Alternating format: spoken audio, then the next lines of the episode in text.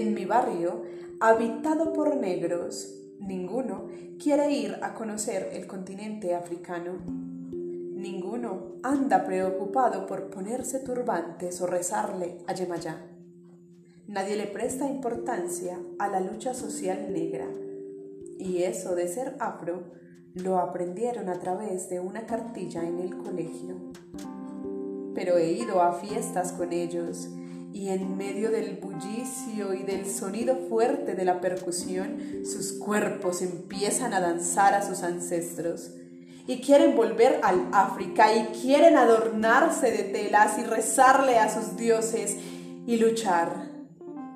En las noches, en medio del pico, las máscaras blancas se caen. El cuerpo empieza a tener memoria